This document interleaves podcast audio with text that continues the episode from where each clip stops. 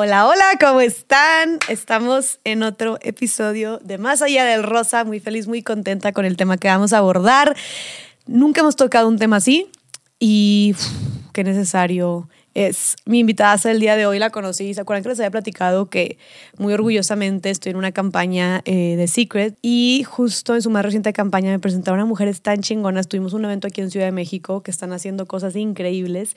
Y en ese evento yo siempre les he dicho que me encanta conocer mujeres así en eventos como ese de networking, donde se, nos juntamos, nos reunimos, nos presentamos y tú qué haces y yo esto, ahí, ahí nos volvemos Insta Friends y así. Y bueno, ahí conocí a esta mujeraza que tengo enfrente de mí, me platicó de todo lo que está haciendo, también es parte de la campaña.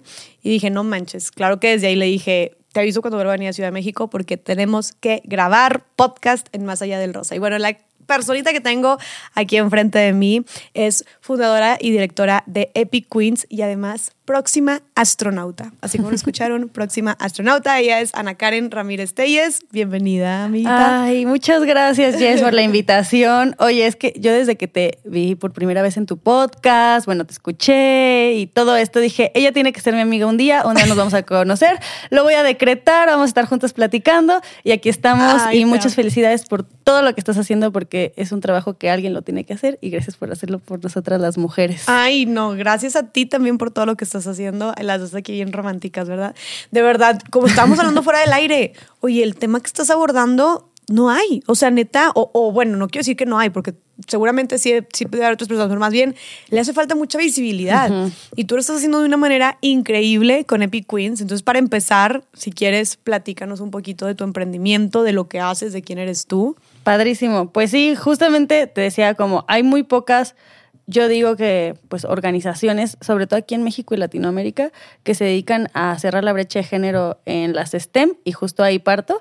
Lo que hacemos en Epic Queen es, el objetivo final es cerrar la brecha de género que existen hoy en las STEM y ahí voy a decir qué son las STEM porque seguramente muchas personas no, no saben dónde viene este acrónimo. Es el acrónimo de las siglas en inglés Science, Technology, Engineering and Maths, que significa en español Ciencia, Tecnología, Ingeniería y Matemáticas y justamente pues es es un área que hay muy pocas mujeres, hay muy pocas mujeres que se dedican a esta industria y por eso nosotros en Epic Queen estamos trabajando para que más niñas, niñas desde los 6 años y mujeres, puede ser mujeres como nosotras o de 16 años, se interesen por, por estas áreas, ¿no? Lo hacemos a través de educación, a través de contenido, hacemos un montón de cosas y si quieres te voy platicando más adelante qué, pero sí, o sea, no es como un invento de nosotras que decimos, oye, no hay mujeres en las STEM. Hoy en día, de hecho aquí traigo el dato, 20% eh, de las personas que participan en STEM son mujeres, no son tantas, pero son algunas, pero de 10 personas que tienen profesiones en STEM, dos, solamente dos son mujeres, y, y, justamente por eso te, pues por eso empecé, pero empecé más porque es un tema que yo lo vi como muy cercano a mí. Ok, o sea, tú lo vives cercano, que ahorita nos cuentas sobre tu testimonio, te das cuenta de esta necesidad, de esta problemática y decides hacer algo al respecto con las futuras generaciones, que son puras niñas, ¿no? ¿De qué, edades tienen las niñas que, que con las que ustedes trabajan en Epic Queen? Las niñas de Epic Queen tienen de entre 6 a 12 años en nuestros programas de niñas y nuestros programas de adultas, bueno, de adolescentes son de los 12 a los 18 y luego los de adultas son de 18 a, en adelante, o sea, no tenemos edad límite. Ah, o sea, también trabajan con adultas. Sí, es que lo que pasa es que yo creo que para cerrar la brecha de género tienes que abarcar como las diferentes edades, o sea, sí creo y ahorita tocamos más el tema de las niñas, que si queremos encontrar solución tenemos que empezar desde que están niñas, pero también hay mujeres que ahora que son grandes quieren dedicarse a la ciencia y la tecnología, pero o quieren cambiar de profesión o la profesión que están tomando en este momento ya no es tan relevante y quieren cambiar y se dedican a algo de tecnología. Por ejemplo, en el tema de mujeres hacemos bootcamps, que son estas eh, programas de educación de muchas horas donde enseñamos a programar, donde enseñamos de temas, por ejemplo, blockchain, que es esa tecnología de las criptomonedas, enseñamos de metaversos, que viene todo muy, muy, muy fuerte ahorita con el tema de, que Facebook cambió el nombre a, a Meta, perdón, y enseñamos un montón a las mujeres de esos temas que dices, ay, yo soy Jessica y estudié administración y me quiero dedicar ahora a ser programadora. ¿Cómo le hago? Pues a través de un bootcamp que nosotros tenemos. Y a las niñas, que sí es incentivarles más la curiosidad, el interés de que la ciencia y la tecnología es divertida. Entonces hacemos programas de educación en verano, sobre todo en verano, y mucho, mucho, mucho con eh, empresas que nos ayudan a patrocinar estos eventos porque queremos llegar a cualquier niña de cualquier situación, si es una situación vulnerable o que pues pueden tener acceso a esto, pero la verdad es que si el chiste cerrar la brecha de género, tiene que llegar a todas. Claro. Entonces, pues tenemos unos eventos súper padres, que son niñas eh, de 6 a 12 años, que en una fiesta en tres horas las incentivamos a, les llamamos STEM Party, fiestas de ciencia y tecnología, las incentivamos a que se interesen por la ciencia y que les enseñamos extracción de ADN y les ponemos una role model y hablamos que son modelos de rol a seguir. No, yo tengo que hablar de todo esto más particularmente. Qué chingo. No, platícanos. Entonces, o sea, en estas fiestas con niñas las ponen a extraer el ADN. Haz de cuenta, en una fiesta, en una fiesta de ciencia y tecnología, lo que hacemos es enseñamos un, algo de ciencia, algo de tecnología, algo de ingeniería y algo de matemáticas. En ciencia extracción de ADN. En tecnología vamos a programar robots. En ingeniería vamos a hacer una mano robótica. En matemáticas, la lógica detrás de la programación. Y todo esto en una fiesta y como lo hacemos normalmente para las niñas, no tiene un costo y lo hacemos a través de sponsors que nos apoyan para que niñas que normalmente no tienen acceso a este tipo de cosas, pues lo puedan hacer, ¿no? Niñas en alguna situación vulnerable, en alguna asociación civil, en algún, o sea, en algún centro, y también lo hacemos abierto al público en otras ocasiones, y nuestros, o sea, hacemos un montón de cosas eh, para que más niñas se acerquen a estas áreas. Y contenido en redes sociales, y, y nuestro canal, también un canal, y así. Oye, qué poderoso, porque a ver, tú ahorita simplemente mencionaste que para las mujeres, para las adultas, mencionaste criptomonedas, mencionaste programación, mencionaste metaverso. Metaverso. Data science, inteligencia artificial. Todo eso viene por, o sea, viene porque viene. O sea, ese es el futuro no lejano, o sea, pues ya, criptomonedas, no menches, o sea, ya cuánta raza no está invirtiendo. Y me atrevería a decir que la mayoría de las personas, no tengo el dato, pero una cantidad abismal de las personas, por ejemplo, invirtiendo en criptomonedas son hombres, que son los que saben de esas cosas. O, o, bueno, ahorita tú nos vas a decir los datos, pero este, las personas eh, que están en carreras de programación o en trabajos de programación, que son trabajos además de los mejores pagados, porque es lo que viene, es el futuro, es, es el presente, son hombres. Entonces, qué chingón que están apostándole a estos temas y haciendo que otras mujeres y no, como dijiste tú, no tienen que ser niñas, pueden ser mujeres que oigan, yo, Jessica, me quiero actualizar, o yo, Juana, que tengo 50 años, me quiero actualizar en estos temas y puedo ir a tomar entonces estos talleres contigo. Sí, desde cero. Lo más interesante es que, la verdad, cuando empiezas como, como como, ay, es que me interesa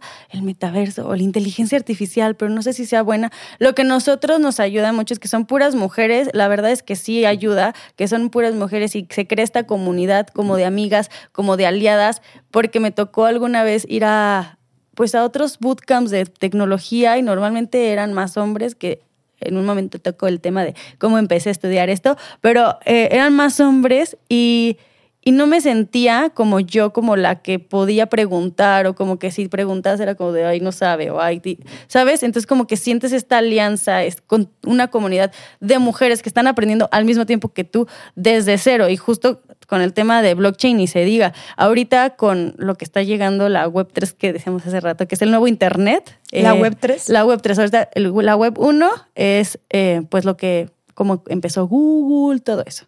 La web 2 es pues lo que conocemos ahora con las redes sociales, ¿no? La web 1 solo se podía leer, la web 2 era leer y escribir, la web 3 hoy en día es que te permite tener propiedad, ¿no? Es leer, escribir en Internet, pero además tener propiedad. ¿Propiedad como Propiedad de criptomonedas, propiedad de NFTs, que son estos activos digitales, que son como imágenes o canciones que tienes una propiedad. No sé si me estoy desviando de la no, no, no, pero está súper interesante. Y justamente estas propiedades que tienes, nosotros tenemos una colección de NFTs justamente en Epic Queen, que ahorita te cuento de esa.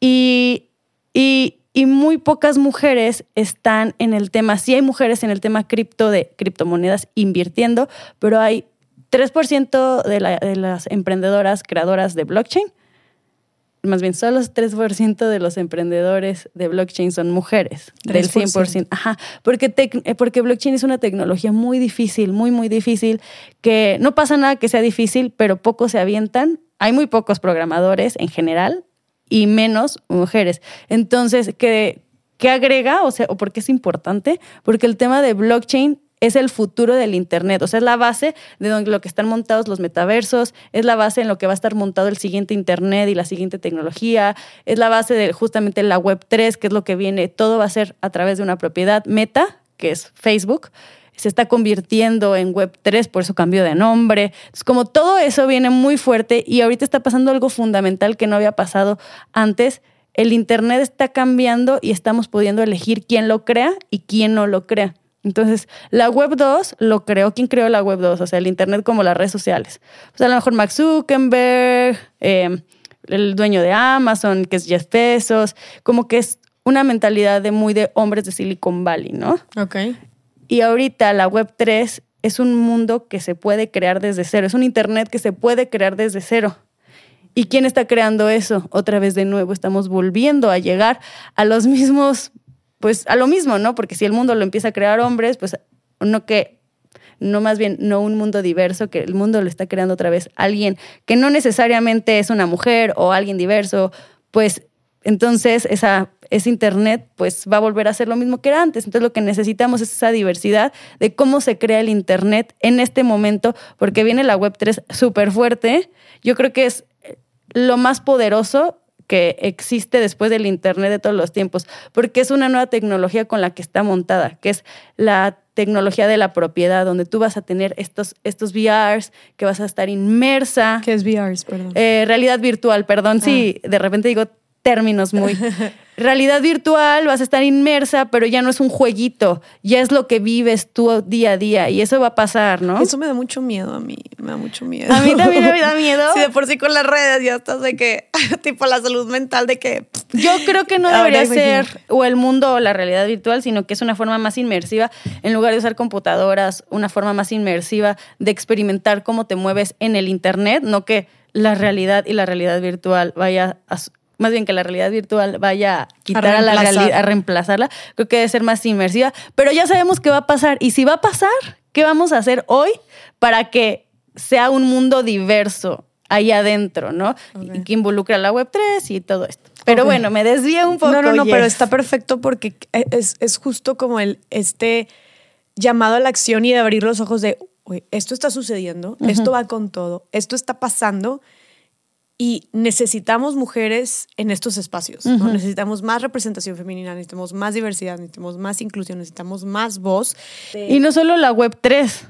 En, el, en, todas las profesiones. Es que me fui muy por, el, por la tecnología blockchain, que es muy importante, pero así también está data science, está la inteligencia artificial, está la robótica y justo es la industria más poderosa de todos los tiempos, es exponencial, no había habido más tecnología antes que ahora. Hoy tu celular tu computadora, todo eso, pues es, pues es más poderoso que lo que lo que el hombre envió a la, pues que la tecnología que envió al hombre a la luna, ¿no? Entonces esa tecnología, esa tecnología es más poderosa. Ay, está muy cabrón. Me encanta, me encanta.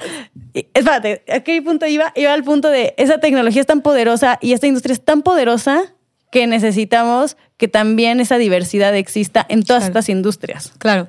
Oye, a ver, y, Ana Karen, ya que estamos, que es que sí, qué fuerte. O sea, como que a ver, la tecnología que envió el hombre a la luna, hasta casi que ya va a estar obsoleta con todo esto que va a pasar, ¿no? Entonces, ¿qué nuevos mundos o nuevas eras vamos a estar descubriendo y viviendo? Ay, hasta me da pánico por mis futuros hijos. O sea, si es que tengo, ¿verdad? Pero bueno, oye, y, y a ver, ok, ¿por qué?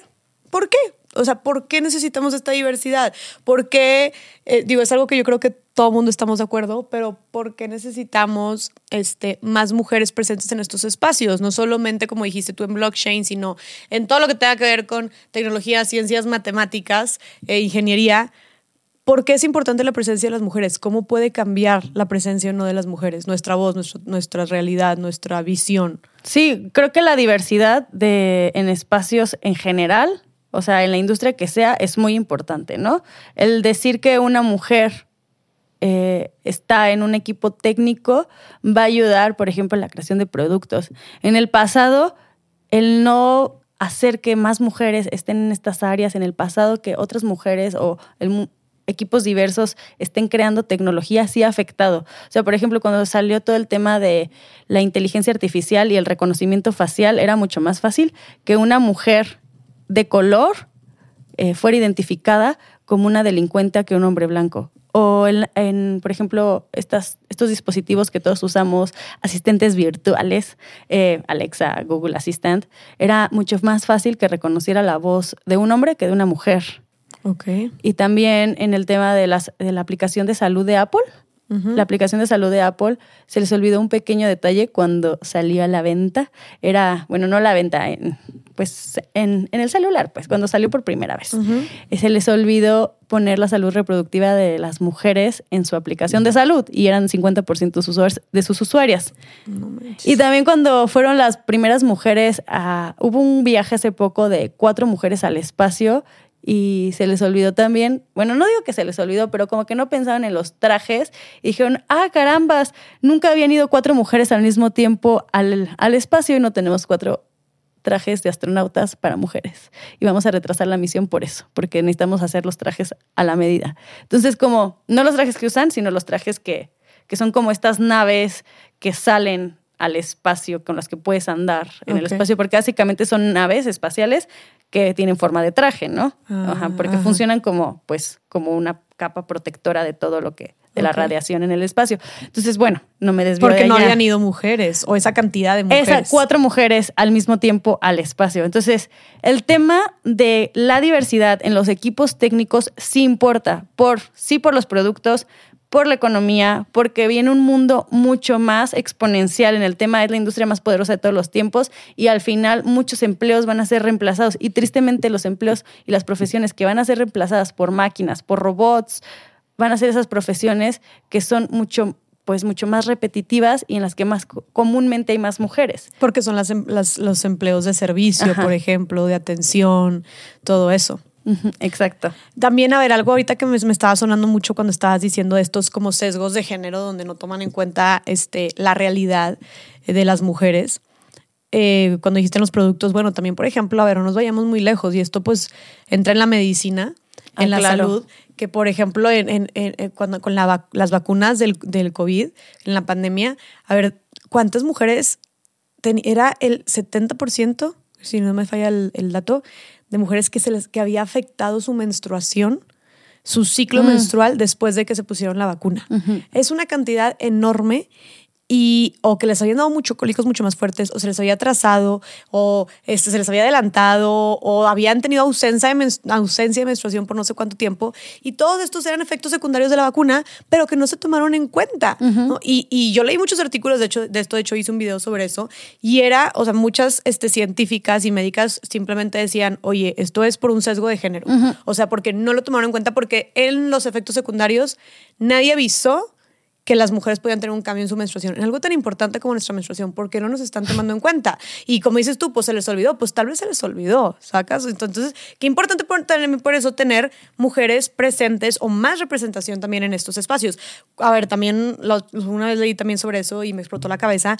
Cuando pensamos en cómo te da un infarto o lo que coloquialmente los indicios de que te va a dar un infarto, los síntomas, este, lo que todo el mundo conoce es, ah, no, pues que te empieza a doler el brazo, creo que es el brazo derecho o no sí. y que te empieza el izquierdo, que te empieza a doler el brazo izquierdo y que te empieza a doler un chorro el pecho y entonces es de que, ah, aguas porque puede ser un infarto. Esos síntomas nada más son en los hombres. En las mujeres es un síntoma sumamente diferente. O sea, no, los, no me lo sé, platicando con una amiga médica, estábamos hablando sobre eso. Em, pero no es, esos no son. Entonces también...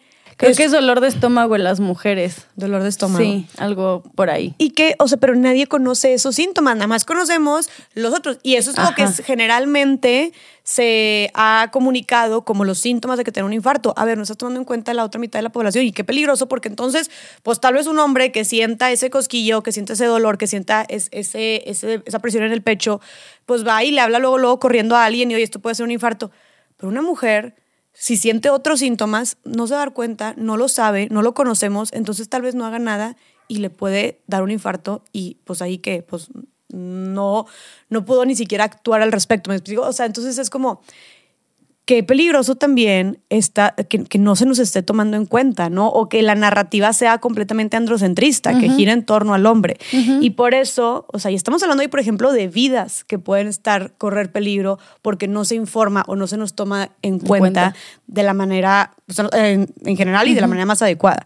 Entonces, pues sí, o sea, creo que también, estos son algunos ejemplitos también de la medicina, pero así nos podríamos ir. Pues es la ¿eh? ciencia en general, ¿no? Oye, cuando fue también de los, de los vestimentas de cuando fue COVID, que se tenían que poner todo un traje, se quejaron un chorro de mujeres también médicas que decían de que esto, esto es incómodo, esto no me queda, o sea, están hechos para hombres estos trajes, no para mujeres.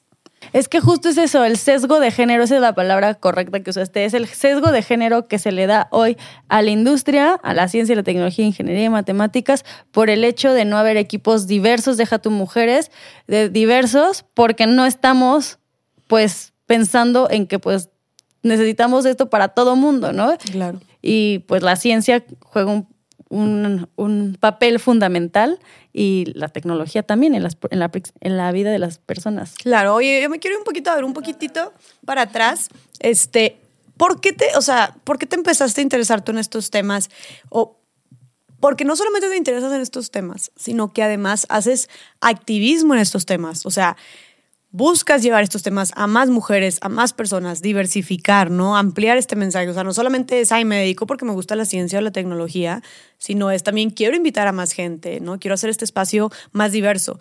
¿Por qué decidiste dar este segundo paso? Sí, justo me apasiona muchísimo hablar de, de, tecnología y si me pones a hablar horas de metaverso, te hablo horas de metaverso, pero sí, empezó todo cuando, bueno, yo no estudié, a diferencia de lo que creerían, yo no estudié ingeniería, que mucha gente me dice, pero no estudiaste una ingeniería. Y yo no, no estudié una ingeniería. Estudié una carrera que se llama animación y arte digital. Y cuando me graduó, em, empecé a trabajar en una empresa de tecnología, porque algo que me gustó mucho de mi carrera, sin darme cuenta, o sea, yo me quería dedicar al cine, a la producción, según yo eso me gustaba. Después me di cuenta, porque nadie me había dicho, pues nunca había tenido role models de mujeres en ciencia ni en tecnología. Yo veía el cine y era lo que me gustaba porque era donde veía más mujeres exitosas en el cine, ¿no? Era más fácil ver a, no sé, a una Jennifer López o a una productoras mujeres no existen tantos, pero yo veía más como de, ay, pues me quiero dedicar al cine porque pues ahí hay mujeres exitosas. Y y a la hora que estoy estudiando mi carrera, me doy cuenta que algo que me gustaba muchísimo era el desarrollo web, como que se me hacía muy padre estar haciendo las páginas, que algo que traía desde que era niña, porque cuando tenía 15 años, me acuerdo que me encantaba así moverle al hi-fi, al MySpace. Ah. Bueno, cuando esas plataformas se usaban, creo que tenía 12 y le movía y le ponía código y no sabía que estaba programando. Y y también me empecé a dedicar mucho al algo que se llama diseño de experiencia e interfaz de usuario, que son estas personas que se dedican a la, pues, a ver cómo se funcionan las páginas web, a diseñarlas, cómo se usan, ¿no? Entonces salgo de mi, de mi carrera y empiezo a dedicarme a diseño de experiencia de usuario interfaz de, de usuario. Se usa mucho como UX, UI design, se escucha mucho por, por ese término, ¿no? Y me fui a trabajar en una empresa de tecnología en Guadalajara. A Guadalajara le dicen el Silicon Valley de México, según, que porque hay mucha tecnología. Yo digo según, pero ahí va, ahí va, ahí va. Y, y fíjate que me encontré algo bien curioso, Jess, que muy pocas mujeres estaban trabajando en la empresa y aún más pocas de tecnología. Yo era de las únicas dos del tema técnico, o sea, los equipos técnicos con los que trabajaba eran normalmente hombres y las mujeres que están ahí era la de marketing, la de recursos humanos, la de administración. Y yo sin haber estudiado una ingeniería, porque sé que muchas amigas mías que se dedican a la ingeniería, ellas son pocas de las pocas mujeres en sus carreras, en sus profesiones. Yo en mi profesión no lo tuve así, pero cuando salgo a la industria, entonces sí me encuentro con esto y yo estoy acostumbrada a que normalmente pues convivía con mujeres, siempre tenía mis amigas y me gusta como, soy muy femenina, entonces como que no veía como una cosa peleada a la otra.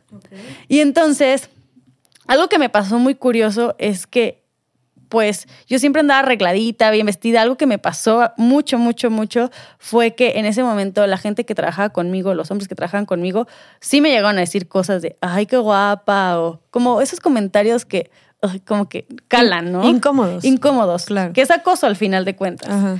Eso no me gustaba. Me- de repente, en la misma empresa, las chicas que estaban trabajando ahí se, se volteaban en mi contra y hablaban mal de mí porque me la vivía con los hombres. Entonces me empezaron a pasar cosas que dije, es que esto no puede suceder y además a mí me gustaría que más mujeres estuvieran en estas áreas. Yo renuncié porque de verdad me harté, dije, ya no quiero más y me voy a dedicar a emprender. Me fui a emprender otra cosa. Ah, o sea, renunciaste porque estabas harta de eso. Estaba harta de a eso y renuncié, punto. sí. Entonces era la- entre las críticas Ajá. de las, de las mismas mujeres, que es terrible como esta, vernos como competencia y como rivales a lo que nos puede llegar, este, llevar. Y por el acoso también de los hombres. El acoso y que me chocaba el trabajo estaba horrible. Ok, tampoco te gustaba el trabajo. Ajá. El trabajo estaba muy desgastante de- en el tema de, de. O sea, no me gustó el trabajo porque yo quería hacer cosas digitales, pero como creativas. O sea, de. A ver, sí voy a hacer una aplicación, pero una aplicación de un emprendimiento, no el software técnico de. No sé, de. De. La, de no sé, el software técnico de, de sistemas así, de esos muy feos que no están padres. Claro, claro. ¿Tú sentiste Sí. que alguna vez dudaron de tu capacidad? Ay, claro que sí. mujer? Claro que sí, sí. ¿Cómo en qué situaciones? Sí, em, a mí me pasó un día que, que yo estaba haciendo un software de, de un sistema justamente de construcción. Horrible. Y- pero no, no quiere decir que todo es horrible. Ahorita les voy a contar la parte positiva de esto. Eh, estaba haciendo, y siempre tenía que haber como un manager encima de mí, como viendo que yo estuviera haciendo todo perfecto. Tanto que me pusieron como sobre. No, tiene un nombre esto, que todo el tiempo están sobre ti viendo que sí estás trabajando. Como sombra o algo así. Ajá, pero tiene un nombre. Ah. Como. Tiene un nombre. Ok. Entonces, pero no me acuerdo en este momento cómo se llama.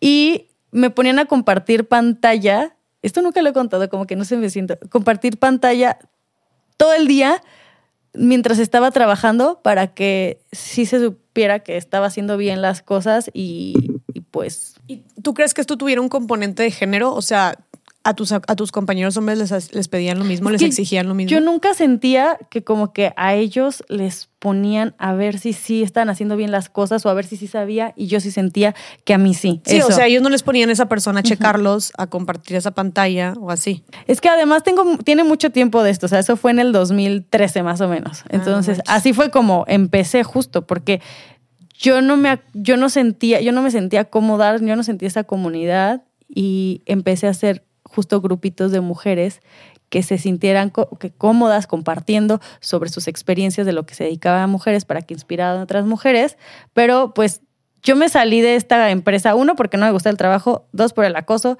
tres, por las mujeres ahí y como esta cultura, yo digo que yo soy un fracaso de la cultura Silicon Valley de Guadalajara, porque dicen, sí, nosotros somos como Silicon Valley, sí, pero yo no me sentí a gusto en su bro culture, en su cultura de, oh, vámonos todos a las cervezas en la noche a tomar entre hombres y, ¿sabes? Ajá, como claro. esto que pasa en las series, en la de Silicon Valley, en la de, hay una serie de Uber, en la serie de WeWork, de el mundo Silicon Valley es de hombres, sí pasa. Y luego a la hora que me salgo de la empresa, según yo era para emprender, me voy a un startup y este startup estaba en un fondo de inversión de aceleradoras de más startups y me pasó lo mismo, pero ahora con fundadores. Era más común que hubiera hombres fundadores que mujeres. O sea, yo estaba en, en la segunda generación de una aceleradora muy grande que se llama 500 Startups y vi que yo era la única cofundadora de una startup que ya murió y ya no, ya no trabajo en ella, pero en ese momento empecé a trabajar como fu- cofundadora y era la única. Y otra chica que estaba de cofundadora en otra de las empresas, que era la esposa del fundador. Ok. Y se me hacía rarísimo que no hubiera mujeres. Entonces, ok, vi que las fundadoras no son mujeres, en equipos técnicos no son mujeres, eh, en emprendimiento no, de, de tecnología casi no había mujeres. Dije, tenemos que hacer algo. Y, Ok. empe- y así fue como empecé a Epic Queen, juntando a mis amigas a hablar de los temas de tecnología y de ciencia y tecnología, como éramos un MIROP, una comunidad de mujeres. Y sí, cabrón, porque también cuando se habla de este liderazgo eh, o desarrollo profesional, precisamente lo que dices estas juntaditas entre... Como los martes, martesitos de amigas. Exacto, o sea, pues muchas veces las mujeres no se sienten bienvenidas ahí. Ah, Y así, o sea, las juntaditas de, entre hombres, como tú decías, que se juntaban entre hombres, entre vatos, y, y, a ver, no estamos diciendo que no se pueden juntar los hombres, ¿verdad? Pero que, que en estas precisamente en estas juntadas es cuando muchas cosas se definen o cuando se hace mucho networking o cuando se abren muchas oportunidades o cuando se cierran muchos deals también o se discuten cosas del trabajo y las mujeres no están presentes ahí. Por eso la importancia también de esta diversidad, porque obviamente si hay 20 hombres y 3 mujeres, pues se van a juntar y seguramente las mujeres, y más con este con este tema histórico eh, o condicionamiento histórico que hemos tenido, con más razón no nos vamos a sentir cómodas. Entonces, no vamos a estar en esos espacios también donde se toman estas decisiones, donde se, o donde se hablan estos temas importantes o donde se fortalecen estas relaciones. Y por eso, tal vez si fueran ocho mujeres o doce mujeres y once hombres, sería muy diferente. ¿Me explico? ¿Tú crees que hubiera sido, y deja tú, bueno, aparte, eso ha llegado a tal punto que mujeres como tú, brillantes, que les apasiona este tema, preparadas, con muchas ideas revolucionarias, te saliste de ahí. O sea, estás hablando que es una pérdida de talento muy grande también, pérdida de talento para esa empresa, o para esa, ajá, porque obviamente tú, tu talento, mira, lo estamos enfocando aquí, contenido, Epic Queen, todo lo que tienes, o sea, eso no se perdió, ¿verdad? Simplemente se canalizó en otro lado. Pero para la empresa y para el desarrollo de más emprendimientos, pues es una pérdida de talento. ¿Cuántas otras mujeres no se habrán sentido como tú que han dicho, esto no es mi lugar, aquí no me siento cómoda, no me siento feliz y prefieren irse y hacer otra cosa? Entonces también es como hay una fuga de talento muy grande y me recordó que esto es súper aparte, pero también una amiga que, por ejemplo, ella renunció a su trabajo por el acoso, porque la acosaban y X, ella trabajaba en una paquetería, era, pero era gerente de esa paquetería y tenía un chorro de hombres a su cargo. Y pues la acosaban tanto y no soportaban que ella fuera como autoridad, que literalmente no la respetaban. Entonces ella terminó renunciando. Y aquí es lo que yo digo de esta reflexión de por qué las mujeres deberíamos de estar dejando de ocupar espacios, dejando de perseguir nuestros sueños, dejando de desarrollarnos profesionalmente, dejando de generar un ingreso porque no nos sentimos cómodas o porque no estamos en un ambiente que propicie este desarrollo, ¿no? Por el hecho de que está completamente masculinizado. Sí, justamente es eso, que no había, no me estaban propiciando que yo, o sea, como mujer pudiera estar ahí, ¿no? O sea, y creo que yo tuve mucho privilegio, creo, quiero decir, en poder encontrar mi camino, pero no no creo que para todas es igual. Mm, y yo creo que también hay para, para muchas mujeres ha sido peor. Y también no quiero decir que es lo único que, que está pasando, ¿no? Porque siento que del 2013, que a mí me pasó eso, a hoy están haciendo mucho trabajo en compañías de tecnología muy grandes para acercar a más mujeres, porque también ya se dieron cuenta que nos necesitan y que es económico y que también es la parte de diversidad y lo de los productos. Sí, no están como sesgados de eso ya tanto las empresas y sí están haciendo más trabajo. El otro, día estaba, el otro día estaba viendo un dato que de las 23, del 23% de estudiantes que se graduaban en México en STEM, ahora se gradúan el 25%. O sea, sí está cambiando la cifra y sí está mejorando. Y siento que también las compañías están tratando de mejorar esto. Pero sí, claramente, como dices, Jess, o sea, al final es que no se propiciaban estos ambientes para que más mujeres estuviéramos en estas áreas. Y justamente por eso hoy o sea, porque en el pasado no se hizo, hoy pues no hay tanta equidad en estas áreas, ¿no? O igualdad. Oye, me llamó mucho la atención también lo que dijiste ahorita de, de ya, las empresas ya se dieron cuenta de que también pues nos necesitan. O sea, no es como, ay, por cumplir mi cuota, ay, por tirarle paro a las mujeres, por ayudarlas. Oye, te conviene. Porque, o sea, quieras o no, y, y, cuando estamos buscando una sociedad más equitativa, reconocemos que como quiera, no estamos diciendo que seamos hombres y mujeres seamos iguales. Sabemos que somos sumamente diferentes y por eso es que hay tanta riqueza en esta representación, porque son diferentes contextos, diferentes realidades, diferentes ideas, como por ejemplo, que poderoso hubiera sido tener alguien que dijera, no sé, con lo que dijiste de iPhone, que dijera, oye, ¿por qué no están midiendo el tema de de la salud menstrual, ¿no? Dijiste. Sí. Este, o de la, del ciclo, más bien. Sí, de, claro. Sal- Era salud reproductiva de la mujer. Ándale, salud reproductiva. Pues tal vez hubiera venido una mujer en el equipo, hubiera dicho eso y pues no manches, obviamente pues está más completo todo tu trabajo. Entonces, y hay muchos estudios que demuestran que cuando las mujeres están presentes, por ejemplo, allá hablando de, de este... Temas económicos. Temas económicos, ajá, es- se vuelve más rentable, hay mayor, e- hay mayor trabajo en equipo, hay mayor comunicación. Y según la ONU, impacta cuatro generaciones debajo a una mujer si, le- si la empoderas económicamente. O sea, si de alguna forma tú le das más dinero, le pagas mejor o le das más apoyo, se van a empoderar cuatro generaciones debajo de... Bueno, van a empoderar, tal vez no es la palabra, van a pues tener mejor economía Sí. cuatro O sea, generaciones. nada, si van a tener más, sí, como desarrollo económico. Sí, desarrollo decir. económico. O más, más recursos. se Sí, porque decir. tu generación, luego la de tus hijos va a estar mejor, las de los hijos de los hijos, Claro. por apoyar a una mujer. Wow. Sí, entonces a lo que voy es, a lo que iba es justo es, como dije, dices tú, no es que nos estén haciendo un favor, sino que a las empresas les conviene. ¿Por qué conviene tener mujeres en la ciencia, en la tecnología, en la ingeniería, en las matemáticas? ¿Qué podemos aportar las mujeres? nos ayuda a innovar. En las empresas innovan más cuando hay más mujeres en temas diversos. Pues entre más mentes, más innovas, ¿no? Y más distintas. Y más distintas. Dos, porque las mujeres eh, ayudan a que haya menos desigualdad. También es importante. Tres, por la creación de tecnología, porque la creación de tecnología fomenta el pensamiento creativo. Ok. Ajá, eso también les ayuda a las empresas porque más mujeres creando tecnología ayuda a potenciar el pensamiento creativo. Ok. Esa es otra.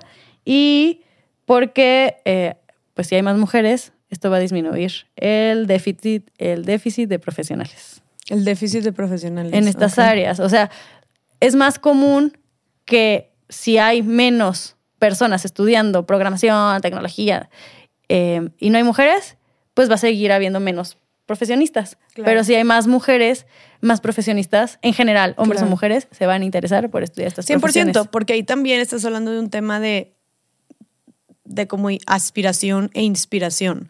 O sea, si hay niñas que crecen, que eso es lo que hacen ustedes también en Epic Queen, ¿no? Si crecen viendo que hay más mujeres en estas áreas, pues le van a llamar seguramente más la atención. O sea, y esto lo, lo refuerzo con un ejemplo, por ejemplo, de, de Kamala Harris, que fue la primera mujer vicepresidenta, aparte afroamericana de Estados Unidos. Y pasan, pues ahora imágenes muy poderosas, este, estuvieron circulando por todo internet, de que sale Kamala Harris haciendo, o sea, en, en televisión eh, internacional, como haciendo el juramento de que tomando su puesto de vicepresidenta. Y tomaron un chorro de fotos, diferentes familias de Estados Unidos, de puras niñas chiquitas Haciendo lo mismo. no, viéndola, nada más. O sea, bien, así viéndola, pero enfrente de la televisión, pero unas imágenes que te juro que se pone la piel chinita. Se me puso la piel chinita. Sí, sí, sí. O sea, está así frente a la televisión la niña en pijamas de que chiquita, 6, 7 años, viéndola. Y Kamala Harris este, jurando, ¿no? Incluso hay unas niñas afroamericanas también que la están viendo. Y dices tú, qué poderosa imagen. Porque el hecho de estar viendo eso, las niñas se pueden identificar. Claro, que son las famosas role models. Exactamente. Los modelos de rol a seguir son súper importantes. Bien dicen que no puedes ser lo que no puedes ver. No puede ser lo que no puedes. Me y si ves a alguien como tú o como alguien que se parece a ti, vas a llegar a eso o quieres llegar a eso. Incluso una revista de Estados Unidos, este, creo que fue The New York Times, eh, sacó una, un, un reportaje donde una niña le pregunta a su mamá, o sea, porque ve que está el presidente, Joe Biden, también este, jurando, y luego Kamala Harris, y voltea con su mamá y le dice, oye mamá, ¿y por qué no son dos mujeres?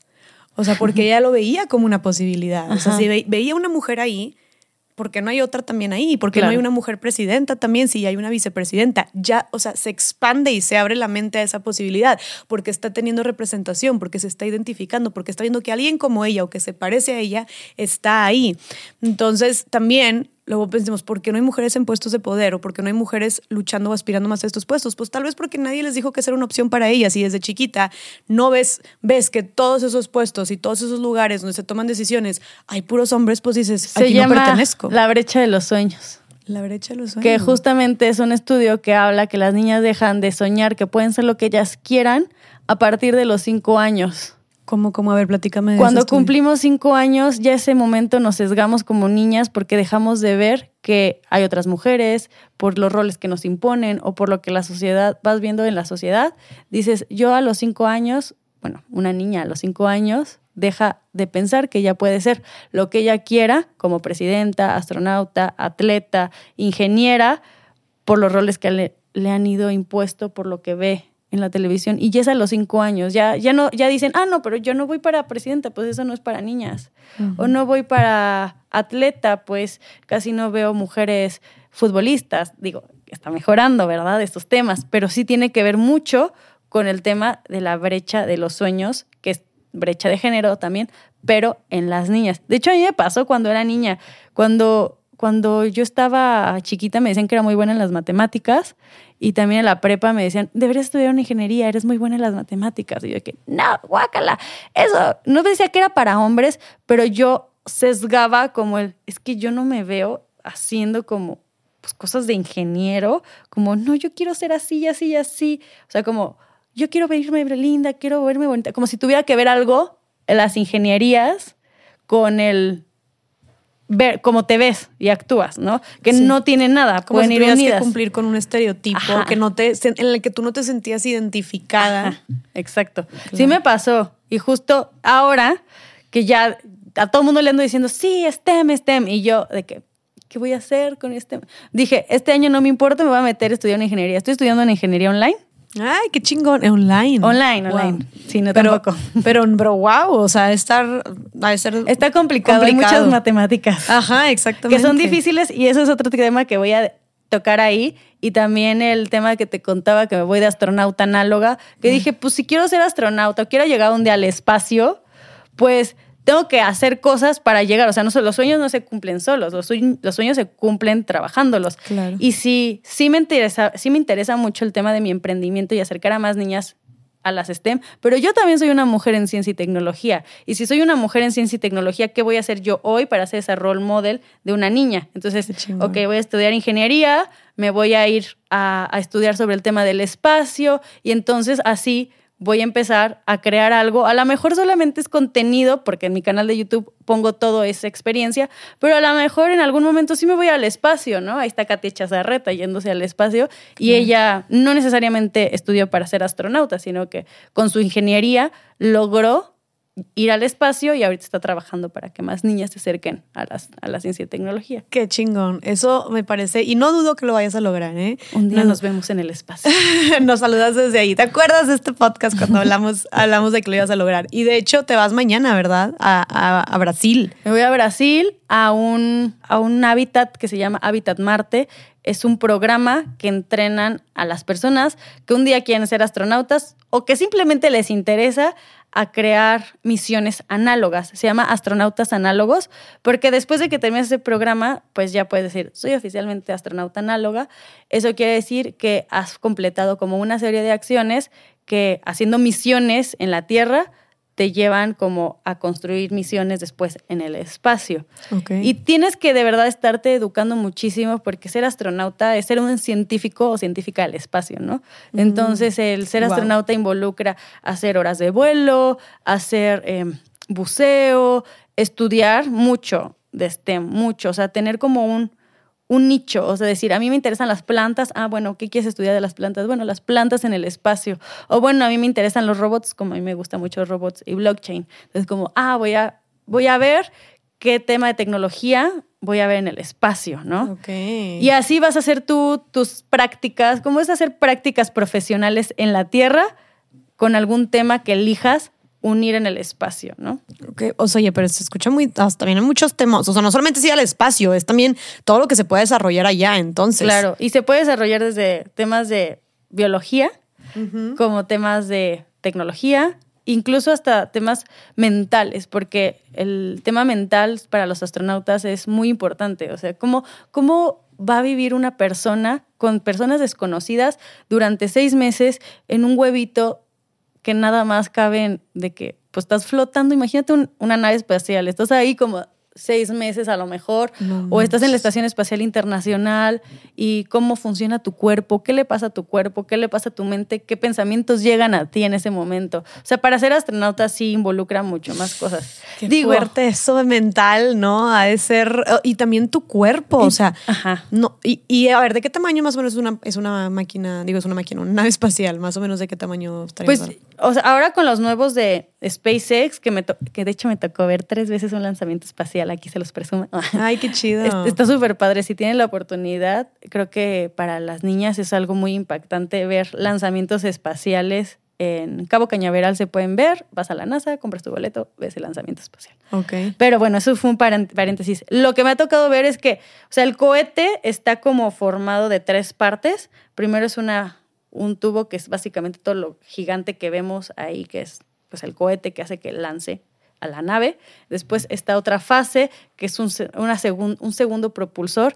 Y luego hasta arriba hay una navecita así chiquitita, como piquito. O sea, yo creo que debe ser como de este tamaño donde estamos nosotros, donde van sentados así, apenas se pueden mover y esa es la nave. Y así están siempre sentados. Pues sí, dependiendo de cuánto tiempo duren, ¿no? Y dependiendo de lo que van a hacer.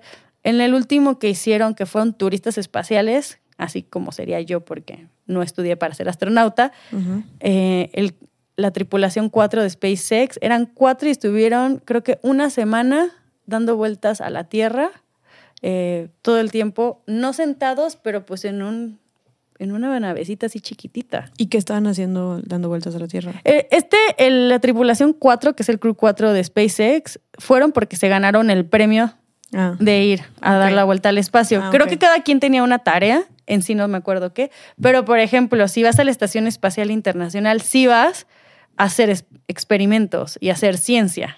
Ok. Que también es difícil porque pues México no tiene nada para ir al espacio. O sea, eso puede ser un sueño guajiro, porque de verdad, aquí en México la única forma que tienes hoy de ir al espacio es si tienes otra nacionalidad como Katia, que es americana.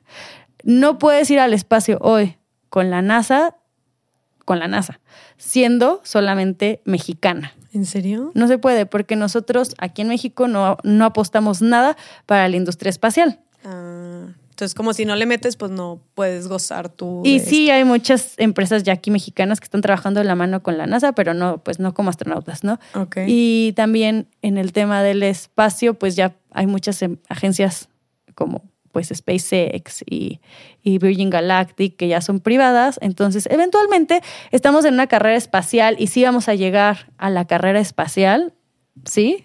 Como, como pues va a haber más y más y más y más personas yendo al espacio. Y a lo mejor en una de esas podemos ir pues alguna de nosotras y justamente qué va a pasar que las que estén preparadas o preparados para ir al espacio pues sean a los que van a seleccionar entonces esto es toda esta preparación para ver si un día se puede ir al espacio pero no te preocupes tengo hasta los 80 años o sea, hay, hay astronautas de 80 años No manches, neta. Ay, qué chido. entonces hay tiempo para no, ir y al a como va espacio la tecnología avanzando también. Oye, y, y Ana Karen, quiero retomar un poquito. ay sí me fui No, está bien, Yo está puedo bien. hablar del no, y luego espacio. yo te doy cuerda también, entonces aquí siempre pasa esto en este, en este podcast, no pasa y me encanta es lo que más me gusta de este podcast que de repente hay temas que nos que se van de lado pero así es como las conversaciones de las mujeres Y, así somos, Ajá, claro, así nos somos. encanta el mitoteo aquí. Oye, este, volviendo al tema de la brecha de los sueños, no manches, o sea, eso es el tema de la brecha de los, de los sueños, de que a las, las niñas dejan de renuncian a sus sueños o dejan de creer que son capaces de lograr lo que decían en el kinder cuando les preguntaban qué quieres ser de grandes.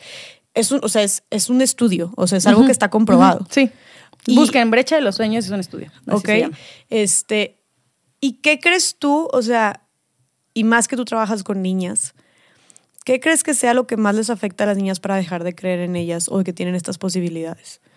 Sí, hay, hay un tema, de hecho, que es sobre las cosas que nos van diciendo que son difíciles, no son para nosotras. Y aquí voy con ejemplos.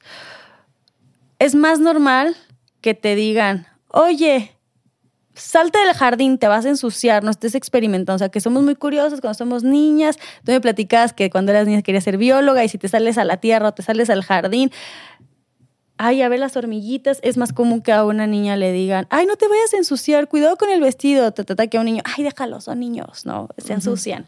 O algo que quieras hacer de herramientas, no, ay, no uses el taladro, no te vayas a cortar, o ay, que, que te ayude tu papá, que te ayude tu mamá, ¿no? O las matemáticas no son para niñas, o es que las matemáticas son muy difíciles, a ver, déjame, te ayudo. lo que nos han dicho comúnmente desde que somos niñas, que las matemáticas son difíciles y que las cosas difíciles no son para nosotras, ese yo creo es la principal razón por la que no estudiamos STEM. O sea, si buscas como la razón, a mí siempre me preguntan, pero ¿por qué no estudiamos? Es un tema de interés, a lo mejor a las mujeres no les gustan estos temas, somos muy sociales. No, es que la razón por la que las mujeres no estudiamos ciencia, tecnología, ingeniería y matemáticas es porque desde niñas nos han dicho que las cosas difíciles no son para nosotras. Y eso es lo que hemos ido diciendo. Ah, pues voy a estudiar una carrera, una ingeniería o una cosa en tecnología, no, es que es muy difícil. O sea, ¿qué es lo primero que dices cuando no vas a estudiar algo que a lo mejor te atrae que de las profesiones STEM? Pues, ay, no, es que qué difícil las matemáticas, o ay, es que qué difícil la física, o ay, es que qué difícil construir. Eso es. Y, y si dices tú como mujer, es muy difícil, pues sí, sí es difícil. O sea, no te voy a decir, ay, yes, es súper fácil. O ser astronauta es súper fácil. O ser ingeniero es súper fácil. No. Pero ¿por qué? ¿Por qué no podrías hacerlo? O sea, ¿por qué tú como mujer no podrías hacer algo difícil y un hombre sí? ¿Tenemos otro cerebro? No. ¿Tenemos otra, pues otro cuerpo? Pues sí, a lo mejor hay personas que son más inteligentes. Pero no, al final, o sea, al final no tiene que ver cómo eres tú físicamente las matemáticas. Tiene que ver, o la tecnología, o la ciencia. Tiene que ver porque no nos hemos atrevido a hacer esas cosas que pues, son difíciles.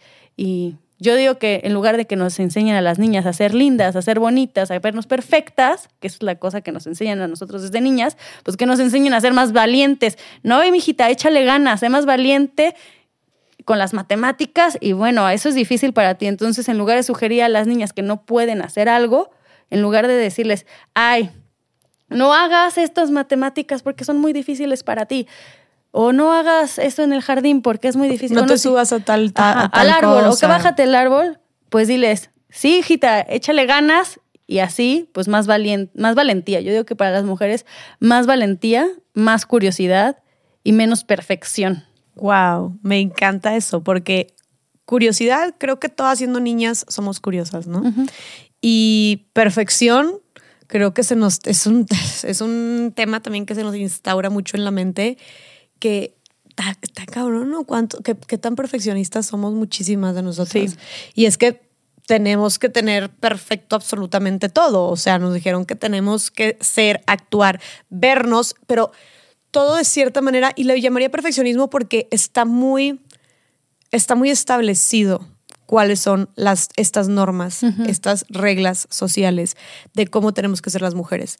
Y si alguna no encaja con eso, llámese en su vida social, llámese en su profesión, llámese en su manera de ser, de vestir o de actuar, si te sales un poquito de la norma, uy, ya valiste queso, ¿no? Entonces creo que eso le llamamos ese perfeccionismo o ese, ese esa forma tan, tan estructurada, disciplinada y, y, cuadrada de cómo nos dijeron que, debemos de ser, que deben de ser las mujeres. Entonces, si no te sale o si estás batallando este, o si te estás tardando, pareciera que ya estás fracasando, cuando realmente si nos dijeran otro discurso.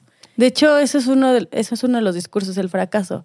O sea, nos han dicho que, que nosotros como niñas, por seguir, la por seguir la perfección, no podemos fracasar.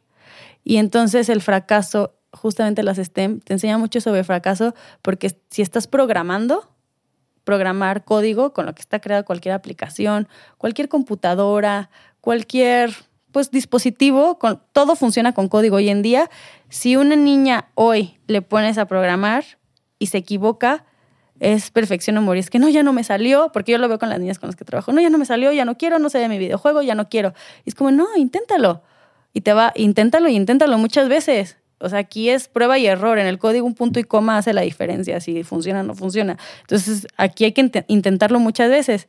Y en el momento que una niña ve que lo que desarrolló funciona, funciona su videojuego, su página web, su aplicación, en ese momento hay un ejemplo mucho más grande de empoderamiento porque dices, wow, yo creé eso, yo lo hice desde cero y intenté muchas veces y fracasé. Entonces, sí yo creo que las STEM no solo te enseñan esa parte técnica, esas habilidades técnicas, sino que también te dan esas habilidades blandas de la resiliencia, del, del apoyo a ti, bueno, el creer en ti misma, ¿no? Del estar aprendiendo a fracasar.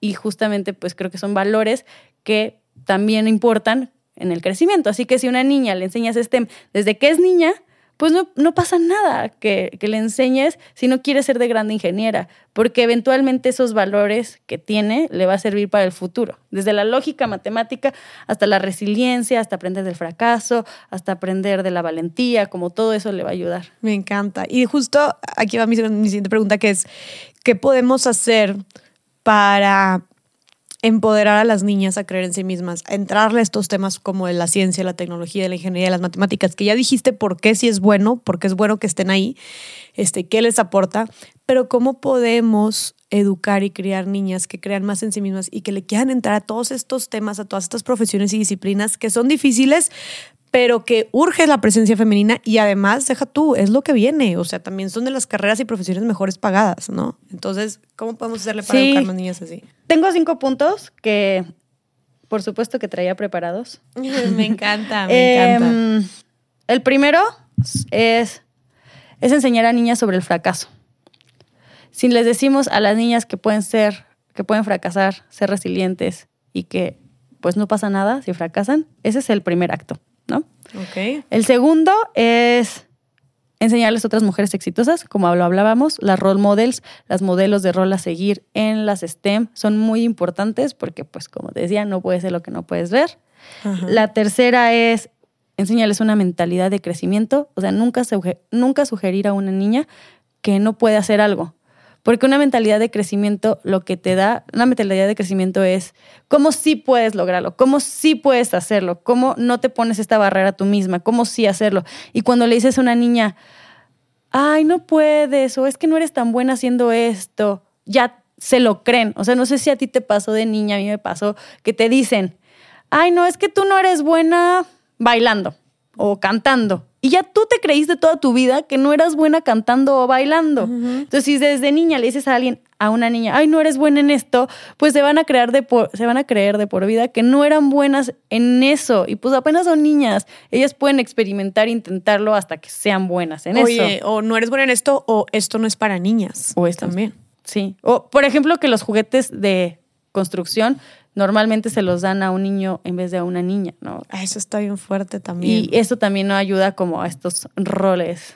No, claro. Y a ver, los, los juguetes, y hemos hablado ya de eso, los juguetes que tradicionalmente vemos para niñas, pues son puros, como dijiste tú, Sí. de, de que, que es curioso cómo después ves las profesiones o a lo que se dedican las mujeres y la mayoría de los, de los trabajos donde hay más presencia femenina son en temas de servicio o de atención. Y pues es curioso porque desde que están chiquitas les damos la cocinita, les damos la escobita, les damos el bebé, este, les damos toda la carriolita, ¿no? O el vestido de princesa. claro. Y a los niños, como dijiste tú, oye, lo de, lo, los de, lo de construcción, yo me acuerdo que veía O es azul y rosa. Azul y- No, está cañón. Yo la otra vez. Todavía estaba- pasa un buen. está, ¿Eh? Todavía pasa muchísimo. Sí, sí, sí. Yo estaba en, este, en mi querida Monterrey la semana pasada en una, en una tienda. en- Monterrey. Monterrey. Amamos. Quiero mucho a mi ciudad, aunque hay muchas cosas por cambiar ahí. Pero mm, estaba en un centro comercial y pasé por una juguetería. Está cañón. O sea, yo quería, quería tomarle una foto, un video, no sé por qué no lo hice. Literalmente todo el aparador, pero un aparador gigante rosa y, y- y todo el empaque, o sea, los estantes eran rosa, las lucecitas que alumbraban eran rosa y el em- los empaques eran rosas. Y me fijé muy bien en, en los juguetes, ¿no? Que había adentro y eran muñequitas, escobitas, Barbies, este, Barbie, la Barbie, este, ¿cómo se dice? De que rockstar, la Barbie, diferentes tipos de Barbie, ¿no? Este, pero que tú la puedes vestir y cambiar y lo que tú quieras. Em, cocinitas, no sé si ya dije carriolitas, todo eso, ¿no? Y luego en el aparador de al lado azul, ¿no? Y todo azul. Robots. Y puras cosas de construcción, puras cosas de que rompecabezas, este, cosas de deportes como de que un balón de fútbol. Y son cosas que a final de cuentas, a ver, están promoviendo lo que tú decías, como los juguetes de construcción. Están promoviendo más el, el, el El desarrollo cognitivo. lógico. Ajá. ¿Cómo, cómo dijiste tú? Lógico, matemático y cognitivo, sí. Ajá, el desarrollo lógico, matemático, cognitivo o incluso el desarrollo físico, porque también pones a los niños a estar de que jugando y brincando y lo que tú quieras, por ejemplo, la pelota de fútbol. Cosas que te pueden lastimar a ti como niña. Ajá. Perfecta que eres. Y, ¿Y por qué? O sea, eh, pero se, estaba tan marcado que yo dije, güey, esto no puedo creer que siga pasando en el 2022 y que encasillemos tanto, o sea, ¿qué es lo que tú, tú llegas y que dices? Esto es para niños, esto es para niñas. Una niña llega y si también le dijiste desde antes de que naciera que el rosa era su color, porque en el gender reveal hasta el rosa es el color y el azul es el color. Entonces, desde antes de que nazca la niña, le asignas ese color. Claro. Entonces la niña llega a esta juguetería y obviamente pues lo que le llama la atención son esos juguetes o lo que es- piensa que, son, que es para ella. O tú la llevas a esos juguetes porque son para niñas y a los niños se lo... O por otro. miedo dice, esto es lo que tengo que elegir, entonces esto voy a elegir. Exactamente. Y, y- y entonces, bueno, también pues es curioso cómo ya grandes en las profesiones, en los trabajos, vemos a mujeres en los, en los trabajos de empleos de servicios, de atención, de cuidados, y vemos a los hombres en estos temas de ingenierías, eh, de tecnología, de programación, Sí. ¿no? Creo que va igual con lo mismo de que nos van diciendo hasta los juguetes qué es lo que tenemos que pensar, qué es lo que tenemos que hacer. Que nos tiene que gustar. qué nos tiene que gustar y nos enseñan pues esas, yo creo que es lo que nos lleva a seleccionar después qué tenemos que hacer o no, porque a los 15 años buscamos, yo ahorita sigo con los puntos, pero como Ajá. paréntesis, a los 15 años nomás, nomás buscamos como la aprobación, 13, 15 años, la aprobación de tus amigas. Yo me acuerdo que yo solamente quería que me aprobaran en mi círculo social. Y si todo el mundo no aprueba, pues, el, la- la- el tema, pues, que no necesariamente es femenino o que no necesariamente es lo que las demás chicas hacen o lo que hacen las populares, pues esa, esa desaprobación te lleva a después, a los 17 años, de elegir una carrera que no tiene que ver con, con tu- o, tu- o con tus gustos o con tu pasión. A lo mejor hay una niña que encuentra su pasión en otros temas, pero justamente nos lleva a elegir lo que los demás, lo que pensamos que los demás quieren para nosotros. Es lo que yo creo que pasa, ¿no? Tal vez, o sea, yo creo mucho en las pasiones porque yo soy una apasionada y creo en el ikigai y lo que te apasiona con lo que amas hacer, con lo que ganas dinero y con lo que es bueno para el mundo, que es el ikigai. Ajá, creo mucho en eso porque yo creo que lo encontré, ¿no? Y, y- y así, y así, y fue un camino raro para mí. Creo que sí debemos enseñar a las niñas a seguir su ikigai, su pasión, pero tal vez hay muchas niñas que no lo encontraron porque les dijeron que no podían hacer ciertas cosas. Claro. Y eso sí está muy limitante, o sea, es una creencia limitante. Es también. una creencia limitante. Les cortaron desde un principio, tenías estos 10 caminos, les cortaron la mitad desde un inicio. Y también igual nos cortaron desde un inicio como el tema del dinero, que ya se ha hablado mucho tema de eso, pero como el tema de tú no puedes tener dinero tuyo, o tú no puedes ser jefa o manejar dinero. No puedes ser tan ambiciosa. Ambiciosa. O si es exitosa, pero no más que tu marido, porque entonces, pues ahí pues, No, hombre, puede de haber problemas. Hablaríamos horas de las relaciones. Sí. Yo por eso no tengo éxito en las relaciones, porque soy muy ambiciosa. Porque y no soy muy exitosa ya. Y no se aguantan. Y soporten. Digo, si, si hay un hombre que soporte al, al éxito, ahí que me hable porque eso me ha pasado. Ah, aquí dejamos el WhatsApp de mi comadre. Ah, ¿eh?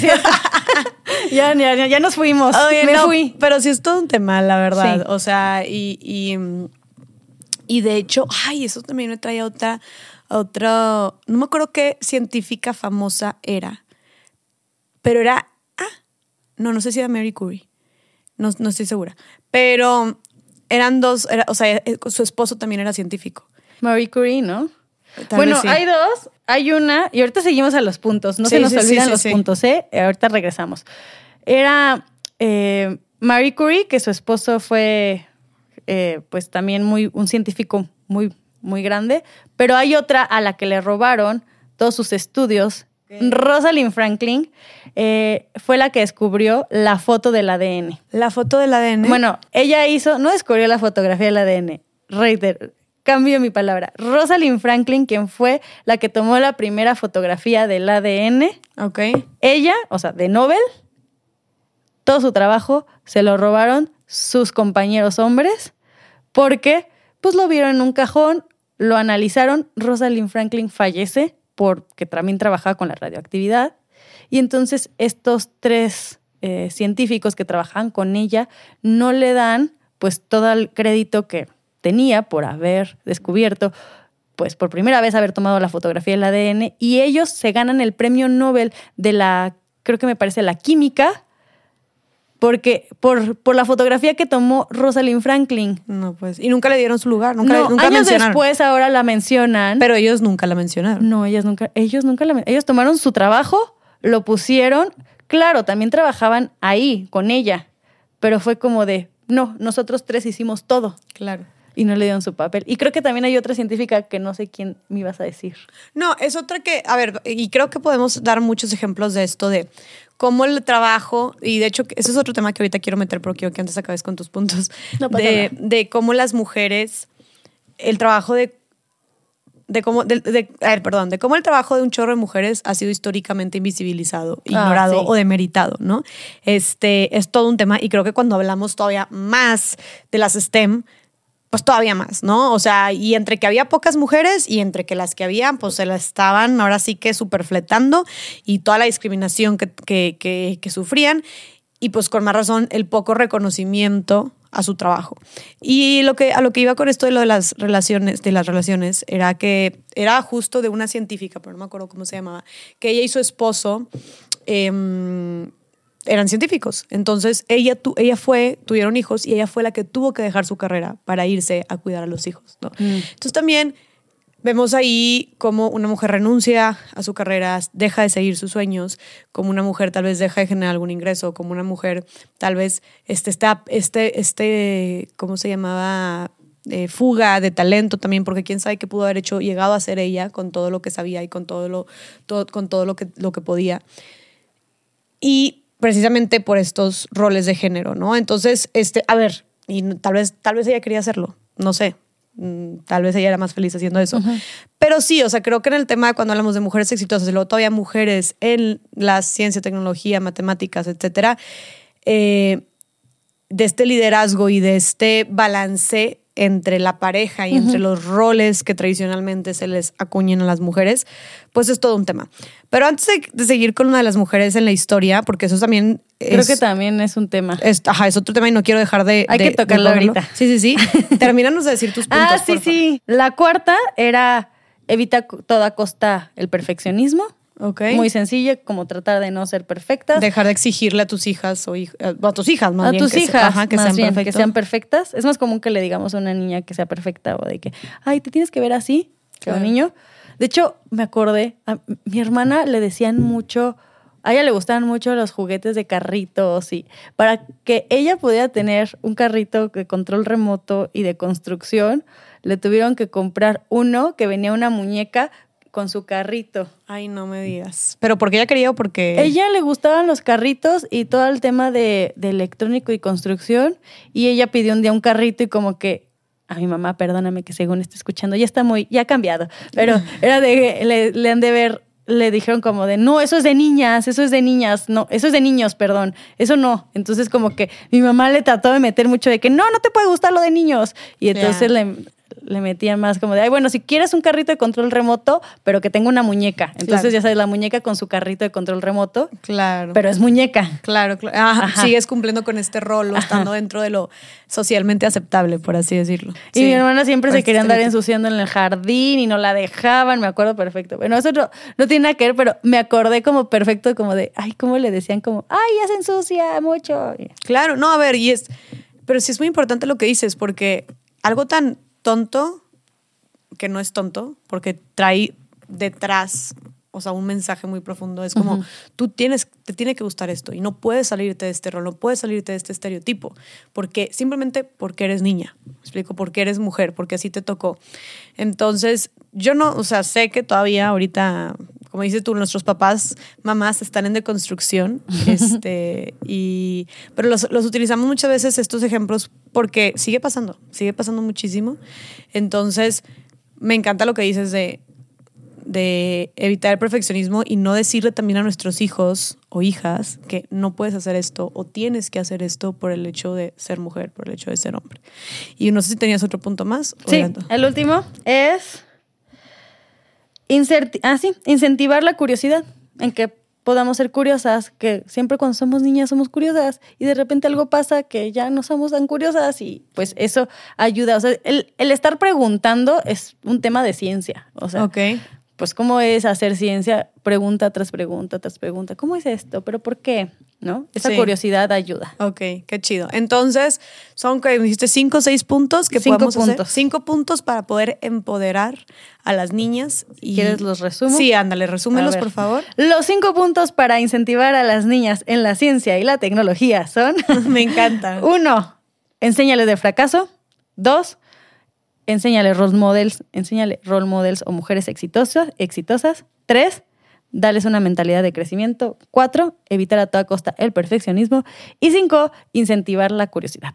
Me fascina. Todo esto es lo que ustedes también buscan hacer en Epic Queen, ¿verdad? Sí. A ver, y quiero, y quiero saber Yo también sé. sobre la respuesta. O sea, ¿cómo ves precisamente que tú estás trabajando con niñas que están, están desarrollando apenas? Que están ustedes luchando contra todos estos sesgos y prejuicios y estereotipos. ¿Cómo ves la respuesta de las niñas? ¿Si les interesan a las niñas estos temas? ¿Si les gustan? ¿Si son buenas para esto? Porque ya sabes que luego la raza, como dijiste tú, da la explicación de que no, es que son cosas para hombres, es las matemáticas, ingenierías, eh, tecnología, no les etcétera. gusta. No les gusta, son cosas para hombres, los hombres son más racionales o los hombres son más matemáticos, más calculadores y por eso están ahí. O sea, tú que estás trabajando con niñas, impulsando estos temas en tus talleres y que les pones a sacar el ADN y que les pones a construir el robot y a hacer la aplicación y lo que tú quieras, ¿cómo ves la respuesta de estas niñas? Te digo, ¿les gusta? ¿Son buenas? ¿Lo disfrutan? Sí, o sea, es que creo, primero, que los espacios han sido creados y la educación también ha sido creado por hombres y para hombres en estos temas. Entonces, al final, el que tú no digas, oye, es que a lo mejor las niñas aprenden diferente o nos gusta otras cosas o enséñale, dale la vuelta y sobre lo que le interesa a las niñas, cómo las puedes educar.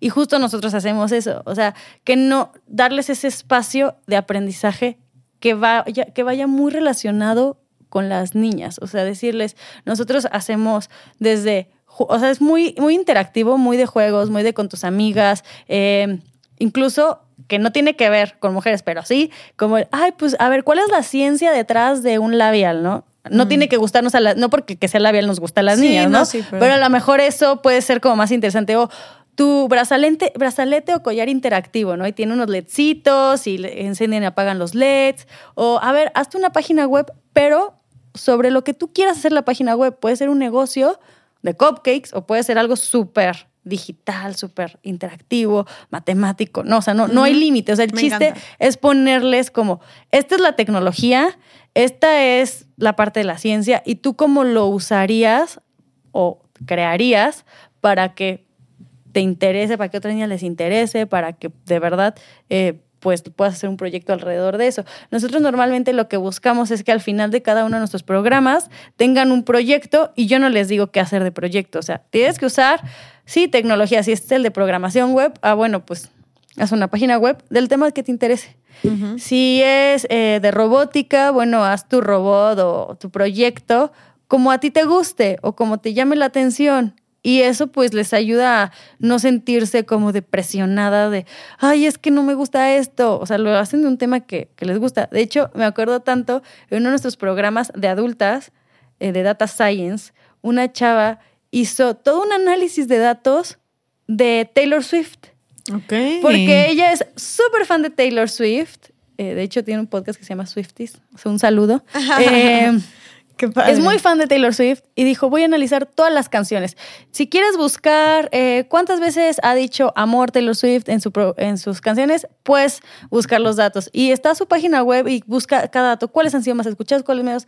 Para todo se necesita, data science se necesita para cualquier industria, ¿no? Ajá. Entonces, así pasa con las niñas. Y hay una historia en particular que me gusta mucho, que antes no tenía y ahora que ya llevo siete años con mi emprendimiento, bueno, casi ocho, eh, pues ya son ocho años, ya es la edad de una niña, ¿verdad? Sí. Entonces, eh, tuvimos una chica que, entró con nosotros a su primer curso de verano a los 11 años, Dana se llama, y Dana y, so- y Emilia. Y entraron las dos. Emilia va en prepa y Dana acaba de entrar a la universidad. Y su mamá llegó y me dijo, oye Ana Karen, es que Dana es muy buena en las matemáticas, pero como que no, no le incentivan eso a la escuela y pues yo te la traigo aquí para que empiece a programar y para que empiece a crear robots. ¿no? Ella primero iba en los cursos de verano de las de 11 años, que son experimentos de ciencia. Es muy sencillo los, para las niñas chiquitas. Y después empezó nuestro programa de creación web, nuestro programa de aplicaciones. Después ya Epic Queen era muy poco para ella y se fue a otros talleres, otros cursos. Y la semana pasada entró a la ingeniería en mecatrónica en la UNAM. Ay, no, qué felicidades. y ya qué puedo ver esas historias. Qué padre. Que me emocionan mucho. Me encanta. O sea, ¿estás de acuerdo que ustedes fueron un factor sumamente importante y crucial para el desarrollo y el interés Sí. de esa niña. Bueno, yo creo, digo, no le eduqué yo, le educó su mamá, pero siento que gracias a mucho del trabajo que hicimos con, Claro. con Epic Queen ayudó. Claro, le dieron también herramientas, le dieron conocimiento, le desarrollaron ese interés también que ya traía, pero ustedes lo impulsaron más. Y es que es justo eso, como dices tú, las niñas ya son curiosas, las niñas sí les llama la atención esto, las niñas sí les interesa, ¿no? La cosa es no limitarlas, al contrario, impulsarlas y darles estas herramientas y creer en ellas, ¿no? Y darles ese empujoncito. O sea que si les interesa, empújala, ¿no? Claro, exacto, exactamente. Oye, pues bueno, me encanta. Entonces tú es claramente ves un interés y un talento en las niñas ac- actualmente, hoy por hoy, Sí. este, en estos temas, ¿no? Con las que trabajas. Con las que trabajo, muchas, te digo que muchas lo usan como, pues les gustó y a lo mejor ya nos interesaron y, lo, y les funciona para, pues, esos temas de, pues, confianza en ti misma, Claro. A ver, y se mal- habilidades blandas. se vale, no es como que tampoco es como que a todos los niños les interesan esos temas, ¿verdad? O sea, también son temas muy particulares. La cosa es empezar a balancear un poquito más. Es este, como encontrar, es como cuando eres niña, pues te meten a clase de ballet, de taekwondo, de fútbol. Pero ¿por qué no te meten a, bueno, de fútbol casi a las niñas, no, pero métanlas. Eh, ¿Por qué no decir, es que yo creo que para encontrar la pasión y a lo que te dedicas es como el abanico de opciones, ser curiosas y decir, ah, después ya dices, ah, ya, me voy a dedicar a esto porque Claro. me apasiona. Claro, claro. Y eso me gusta. Oye, bueno, Ana, y volviendo al tema de, o sea, no quiero dejar de, de lado, es una pregunta que me causa mucha curiosidad es, ¿hay alguna mujer que haya ganado algún premio Nobel en física, en química, en matemáticas? Sí, sí hay, pero esos datos, Jess, están de que los, los estaba viendo en la mañana y me deprimí. Fíjate, Sí. 887 veces ha ganado un hombre un premio Nobel y 59 veces una mujer. Ala. Y solo del 20, solo esas 59, 25 son de ciencias. O sea, menos de la mitad han sido de ciencias. Y 97% de los premios en ciencias son de hombres. Entonces, casi no hay mujeres que hayan ganado un premio Nobel en la ciencia. O sea, 25 mujeres han ganado un premio Nobel en la ciencia. Y A comparación de los hombres, 887. no manches. Es muchísimo. El 97% de los hombres ha ganado un premio Nobel en la ciencia. De los ganadores de premios Nobel. Claro, claro, claro, claro. A ver, y aquí obviamente se ve, yo creo que hay factores que intervienen también, como el hecho de que pues hay muchos más hombres ahí, ¿no? Pero también lo interesante sería saber, o más bien sabemos que aunque haya poca presencia femenina, no tienen el mismo, no, el piso no está parejo, ¿verdad? Como para ganar un premio Nobel. Y también tiene que ver mucho que la ciencia es mucha investigación y a lo mejor es mucho tiempo y a veces queremos, decidimos no dedicarnos a, a carreras que nos, nos, pues si nos tomen tanto tiempo por cómo los trabajos están hechos, porque en temas de, de empleo, pues las mujeres normalmente, pues, mm, bueno, en el pasado han buscado que puedan balancear su vida, ¿no? Claro, o- o- y más si hablamos del pasado, como dijiste tú, o sea, pues estos premios Nobel de ciencia, pues obviamente mucho es de lo que se ha dado en el último siglo, pero, y ahí era todavía más marcado los roles de género de que las mujeres, o sea, la maternidad era como lo principal, Ujú. y si ahorita es un obstáculo para desarrollarte profesionalmente, conciliar como la maternidad con tu, con tu profesión, pues no me quiero imaginar en el año 1960, ¿me explico? Entonces, pues puede haber ahí, es que por eso todos estos Es temas que sí, están yo leía relacionados. la película de Marie Curie y las películas de estas que hablan justamente en la que los dos son científicos al mismo tiempo, pero pues tienen que dejar sus carreras para dedicarse a la maternidad, porque Exactamente. pues en los años 1900, 1800, y no sé, no sé si 1800, pero 1900, no se cuestionaban si una mujer tenía que ser madre o no. Era como, eres mujer y tienes que ser madre.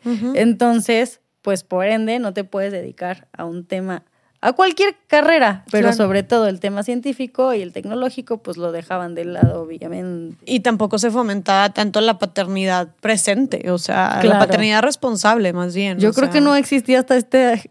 Es más, yo escuché de la paternidad presente a partir como del 2018. Exacto. O sea, ni, siquiera podemos decir que este siglo, o sea, hace cinco años o algo Sí, así. sí. Sí. entonces, bueno, eso puede ser algunas explicaciones, pero definitivamente necesitamos más mujeres ganando premios Nobel. Y algo también que creo que ha sucedido mucho, así como todos los trabajos de, la de las mujeres en la historia, desde la literatura, desde el arte, eh, el tema de la invisibilización de su trabajo. ¿No? Ah, claro. O sea, ¿cuántas mujeres científicas no se les ha invisibilizado su trabajo? O pone nombre de hombre, como los, como los libros, ¿no? O sea, como, como pues anónimo es el nombre, ya, ya se escucha, el anónimo es el nombre de una mujer, ¿no? Sí. Igual, como pasó con Rosalind Franklin, porque descubrieron que era de ella. Pero ¿cuántas personas no habrán hecho, bueno, bien, cuántas mujeres no habrán hecho muchísimo trabajo en ciencia que nunca se les tomó en cuenta y no sabemos, Y nunca se les reconoció. y nunca se les reconoció? Claro.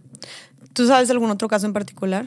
A- Ahora no recuerdo, pero hasta cuando, hasta en el tema de la brujería, cuando existían las brujas, las quemaban por científicas, ¿no? Eso está bien fuerte. Ajá. Las brujas y que nos las pintan como lo, lo peor y lo horroroso y así. Es de- que eran las mujeres inteligentes y las mujeres que hacían ciencia. Entonces, pues, ¿cómo una mujer va a hacer eso? ¡Quémalas! Eran las mujeres sabias y conocedoras. Ajá. Sí, era como, como, justo como dices tú, como una mujer va a estar, y, y deja tú, que además también tenían cierta, estar empezando a tener cierta influencia, puede ser en la sociedad, sabían cosas, y es como una mujer sabiendo, eh, aprendiendo, A educando. Ujú. ¿Por qué crees tú, o sea, por qué crees tú que, que, que- que hubiera tanto este rechazo o este miedo a mujeres sabias y mujeres conocedoras Ay, o, no o- o sé. edu- educadas, simplemente letradas? Son preguntas que me quiero hacer todo el tiempo de ¿por qué el mundo nos dijo que nosotras no podíamos pensar? ¿O quién dijo, yo eso es más filosófico, o, o quién dijo que nosotras como mujeres teníamos que seguir ciertas actividades? No, creo que fue por parte de la evolución que el hombre cazaba y la mujer se quedaba cuidando a los niños y ya luego nadie más se hizo preguntas o a lo mejor sí hubo una sociedad que lo hizo y, y, el, y no sé, los políticos de ese momento no dejaron que pasara. No sé, no sé, o si es la parte occidental del pensamiento de, no sé, muy americano, como del perfeccionismo de que el hombre sale a trabajar con su traje y la mujer se queda en casa. No sé, como muy de película de, me acuerdo como Hollywood, ¿no? Entonces, no sé, o sea, son preguntas que también, Jess, yo quisiera saber, pero no sé si alguien sabe que nos diga exactamente la respuesta por la que las mujeres se nos dijo que nosotras no podemos ser las que sabemos Claro. o somos inteligentes. Las que pensamos. Las que pensamos. Las que construimos. Ajá. ¿Por desarrollamos. No, y que cuando hubo mujeres así, hasta las mataban. O sea, sí de rechazo había para este tema de el conocimiento y la sabiduría femenina. Sí, creo que también hasta en la religión tiene que ver como de, no me gusta meterme temas de religión, pero, pero según yo también tenía que ver con, con, no, las mujeres no pueden pensar y si piensan, pues hablen mal de ellas, ¿no? Creo que pasó lo mismo con, ¿quién era Magdalena? María Magdalena. No, me voy, estoy viviendo de otro lado, pero también pasaba en la religión, ¿no? Que si pensaban era, ay, las zorras, las pensantes, esas no. Las brujas. Las brujas. Es que Sí. quería decir otra vez brujas, pero sí. No, sí, sí, sí, tal cual. O sea, y era un de que mátenlas, quémenlas. O sea, no, no, no se permitía. También A porque... A la yes, por pensar. Qué fuerte, ¿no? O sea, podríamos entonces deducir que muchas mujeres, muchas brujas, o que fueron tachadas como brujas, eran científicas. Yo creo que sí. Eran mujeres científicas, eran mujeres que conocían tal vez sobre medicina, Ah, sí, sobre, sobre la naturaleza, Sobre biología. sobre biología, exactamente, eran mujeres científicas. Qué fuerte, desde ahí está este rechazo hacia las mujeres científicas. Ah, ándale. Qué fuerte, ¿no? Viene de tan lejos. Sí, no se me. Fíjate, no lo había pensado. Sí, pues sí, porque pues si son mujeres estudiadas. Es que yo de verdad me quiero hacer la pregunta, o sea, de que, ¿de dónde viene? ¿Cuál es la raíz? Por favor, que una historiadora o un historiador nos diga de dónde viene que las mujeres no podemos ser las sabias, no podemos ser inteligentes o que tenemos que ser menor Claro, que este- los hombres. Claro. No podemos ser las que toman la iniciativa, Ajá. las que son las líderes, las que están encabezando cierto proyecto, Sí. las que toman las decisiones. ¿De dónde vendrá? Buena pregunta filosófica. Pero mira, lo bueno Pregúntale es a Rusarín. Dinos Vamos a por qué. preguntarle. ¿Por qué? que lo bueno es que nos estamos haciendo estas preguntas. Como dijiste tú, ¿por qué nadie se lo preguntó? Nos estamos haciendo estas preguntas ahorita en esta mesa y de muchas otras maneras. Seguro alguien tiene la respuesta por ahí.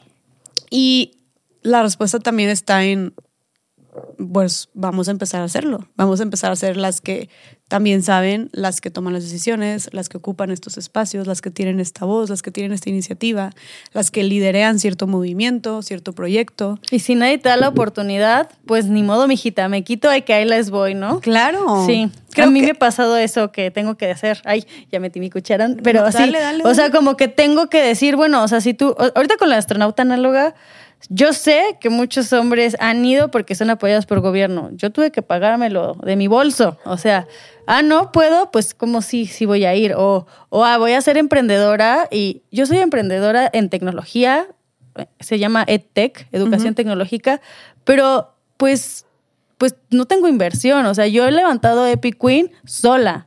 Y no me gusta decirlo Eso. porque pues hay que tener apoyo de otras mujeres que sí me han ayudado, pero pero no ha llegado de que, ay, bueno, soy un inversionista que vengo a apoyarte de tal forma, no, o ay, ¿cómo podemos ver mejorar? No, o sea, me ha tocado a mí y las veces que me ha tocado me ha alejado, o sea, en el tema de inversión tecnológica, que es otro tema, pero sí tiene mucho que ver con Silicon Valley y el emprendimiento en Silicon Valley, em, como yo lo veo muy, muy, muy, no sé si macho, pero muy, como, le dicen como la brotherhood, que es la hermandad de hombres, la brotherhood de Silicon Valley, ¿no?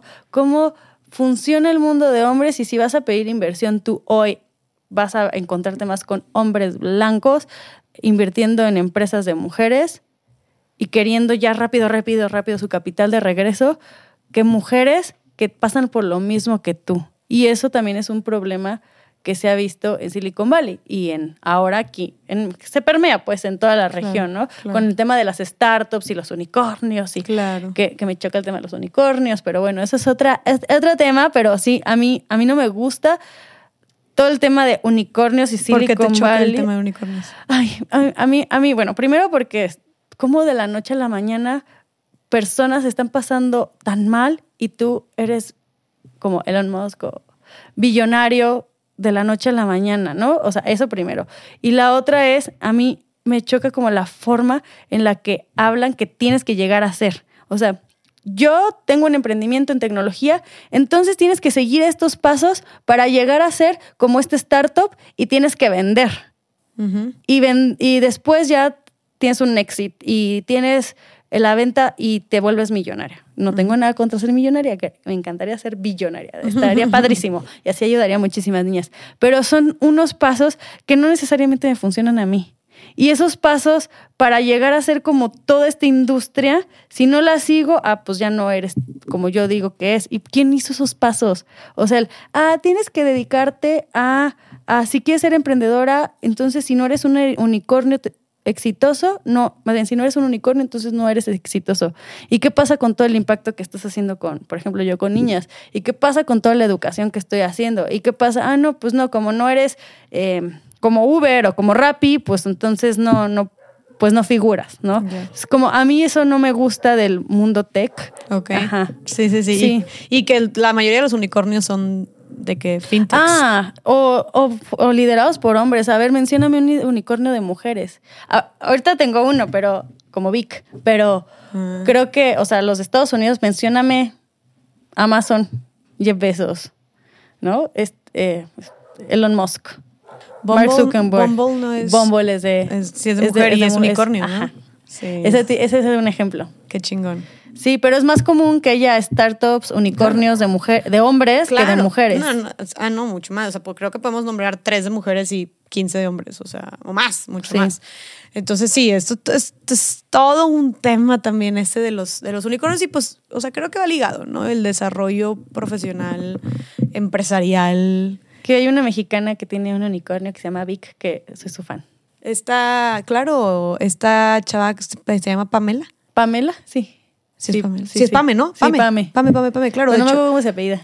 Ay, a mí también se me fue el nombre, pero he hablado con ella y me encantaría de hecho tenerla en el podcast. Hemos hablado de, de hacer algo. de Invítala, hacer algo- la voy a invitar, claro, 100%. Ay, a mí me pasó algo muy similar a ella. ¿Sí? que tuve, me fui a Silicon Valley en el 2015 por un programa que me dieron una beca porque te, te seleccionan como estas mentes brillantes para hacer algo por el mundo. El programa se llamaba Singularity University. Ok. Entonces Singularity University tenía un programa, todavía existe Singularity University, pero tenía un programa para jóvenes líderes que querían buscar impactar la vida de más de un billón de personas. Ok. Y justamente ese billón de personas que buscaban impactar, pues es como positivamente y cómo lo vas a hacer durante toda tu vida. Entonces, hicieron tres programas en los que invertían en la gente. Entonces, seleccionaban alrededor del mundo 80 líderes. Y me tocó ser de la última generación y a Pam le pasó no con Singularity, sino con otra, creo que con otro fondo Ok. que se llama Robin Hood, no me acuerdo. Ajá. Yo soy muy mala para los nombres, ¿verdad? Eh, y, y justamente invierten en jóvenes líderes que tienen ese pensamiento de cambiar el mundo y qué orgullo que hayan pensado en una mexicana como ella, porque de verdad en ese programa entran como estos, estas grandes personas que Wow. están haciendo cosas y normalmente solo son hombres. Y entonces ella, una mexicana, normalmente eligen a solo americanos o personas de... Sí. Pues que no, no pasa mucho con mexicanos. De hecho, creo que es la única mexicana. Que La única mexicana. Que me parece. De ese programa que se llama Robin Hood, que es para. Les dan invers- inversión y les dicen, "Ah, exponenciate en tu tema y cambia el mundo. Y ya de que ella. Con Vic. Con entonces. Vic. Qué chingón. No, Sí. muy, mucho Ay, me encanta hablar de mujeres. Sí, de mujeres que lo están rompiendo. Y ella también pronto la tendremos aquí en Más Allá del Rosa. Oye, y Ana, para ir empezando a, a concluir. Porque ya nos estamos yendo por un sí, montón pero de temas. creo que, digo, no sé si quieras agregar tú algo más. Digo, te voy a hacer una última pregunta, pero Sí, no sé sí, si quieres sí. tú agregar algo más. Yo creo que hemos tocado casi todos los temas Sí. que, importantes de la importancia de la representación, lo que tienen que aportar las mujeres a lo que se enfrentan las mujeres en las STEM y cómo educar a nuestras niñas de manera diferente este, para impulsarlas. Pero yo te diría, ¿qué, le, qué, le- qué mensaje le darías a todas las mujeres que actualmente se están desarrollando en una carrera de la ciencia y la tecnología, de la ingeniería o en las matemáticas, que están enfrentándose a todos estos prejuicios, a todas estas dudas sobre sí mismas, a que gente no crea en su talento, al acoso, a todos estos limitantes que por ser mujer en una industria completamente masculinizada pasan, ¿no? ¿Qué Digo, les de- dirías a todas del acoso mujeres? primero hablen, ¿no? Ese Claro. creo que es el primer, el primer paso. A mí algo que, que me pasó fue yo nunca hablé, yo nunca dije nada. Y hablar y levantar la voz, eso sí, ese sí, ni te lo guardes, ni solo se lo cuentes a una amiga, eso número uno.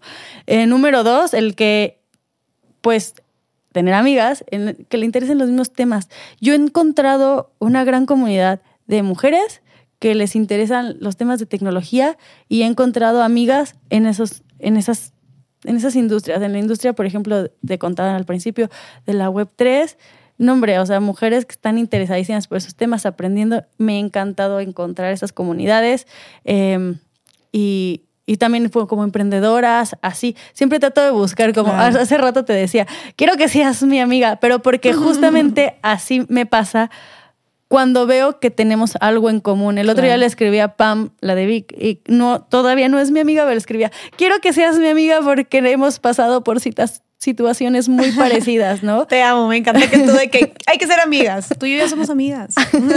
Así como cuando eras niña, de Sí, que sí, sí. quiero que seas mi amiga, ¿puede ser? Papelito, ¿sí? No. Qué chido, pero eso es la invitación a hacer eso con otras mujeres entonces. Ah, puede ser. Sí, sí, sí. O sea, de que güey, pues escribe, busca, pide un consejo, hace equipo con otras mujeres. Sabemos que eso es revolucionario. Ay, a mí me pasó el otro día con una chava que igual pensé como de, ay, esta chava mamona, porque todavía a veces se nos va. Sí, tenemos todavía esos. De que, ay, así, se nos va, ¿no?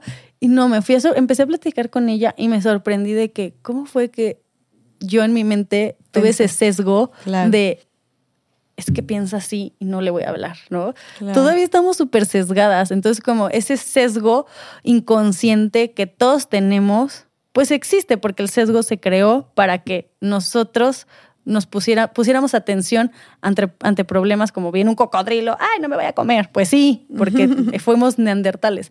Pero ese sesgo que es inconsciente, darnos cuenta que puede ser consciente e irlo dejando de lado. Igual, esa, y esa recomendación no solamente es para mujeres, yo creo que sería para todos. O sea, darnos cuenta que tenemos un sesgo inconsciente, ya sea de género, ya sea de diversidad. Ese sesgo, el decir, yo como veo una persona en este momento, pues lo estoy sesgando y eso no me ayuda ni a contratar en una otra empresa, ni a pues hablar con esta persona, ni a tener equipos más diversos. Eso también, ¿no? Como darnos cuenta del sesgo. Qué chido. Ok. Sí. Y la tercera, yo siempre voy a decir que la curiosidad, porque incluso cuando somos adultas, ¿no? O sea, a mí me dio curiosidad aprender del espacio cuando te contaba que fui a Singularity University está en el campus de la NASA. Yo veía que hacían cosas del espacio y a mí de verdad nunca se me había ocurrido que yo podría hacer algo del espacio, como que cuando ves aquí que te dicen, ay, tú puedes llegar, literal, o sea, si te dicen, puedes ser lo que quieras, sí, astronauta, ay, ajá, pero ¿cómo? Ajá. ¿Qué puede ser lo que tú quieras? Ay, ajá, ya se parece anuncio, no. Porque no te lo incentivan esa curiosidad. Y aunque sea de grande que dices, ay, pues es que a mí siempre se me ha antojado, no sé, como que vender cosas en línea, pero no sé hacer un e-commerce.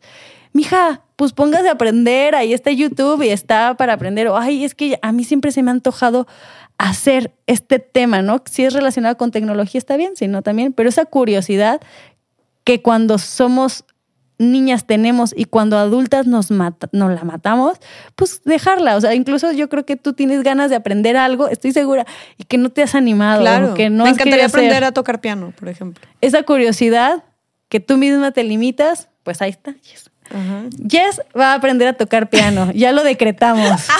Ya me Decretado. pusiste la tarea.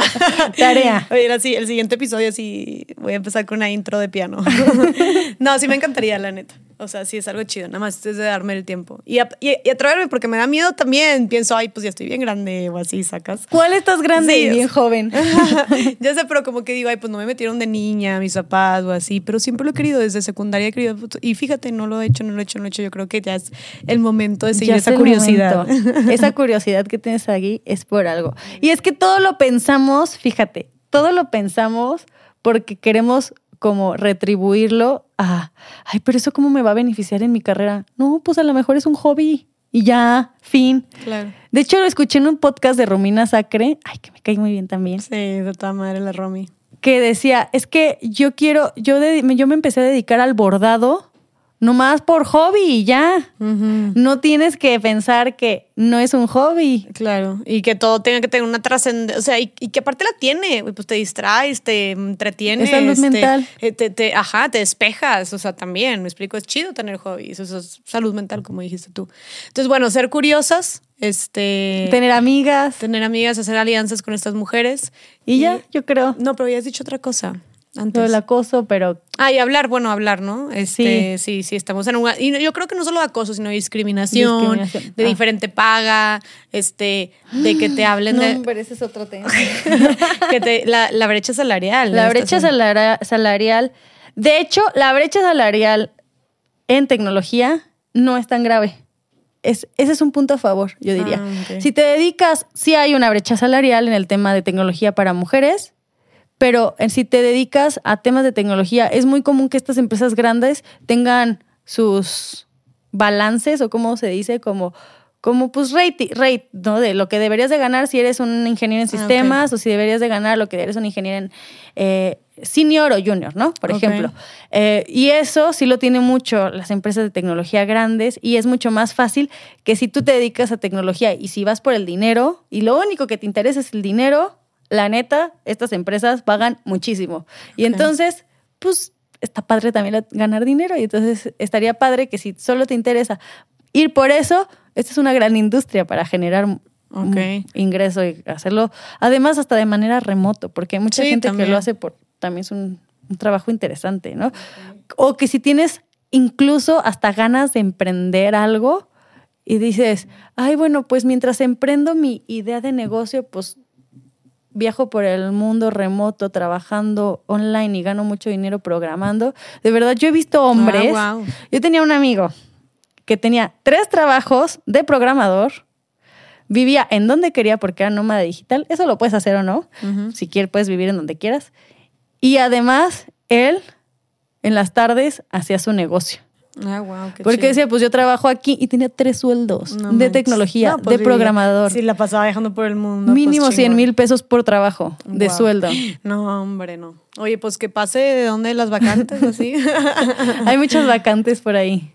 Qué chido. Sí, son trabajos muy bien pagados y no sabía que había tan, tan poca brecha salarial. Entonces, pues bueno, para las que están buscando también qué hacer, en qué desarrollarse, qué estudiar, etcétera, o un nuevo trabajo, nunca es tarde. Este, creo que Y pidan lo que está- valen.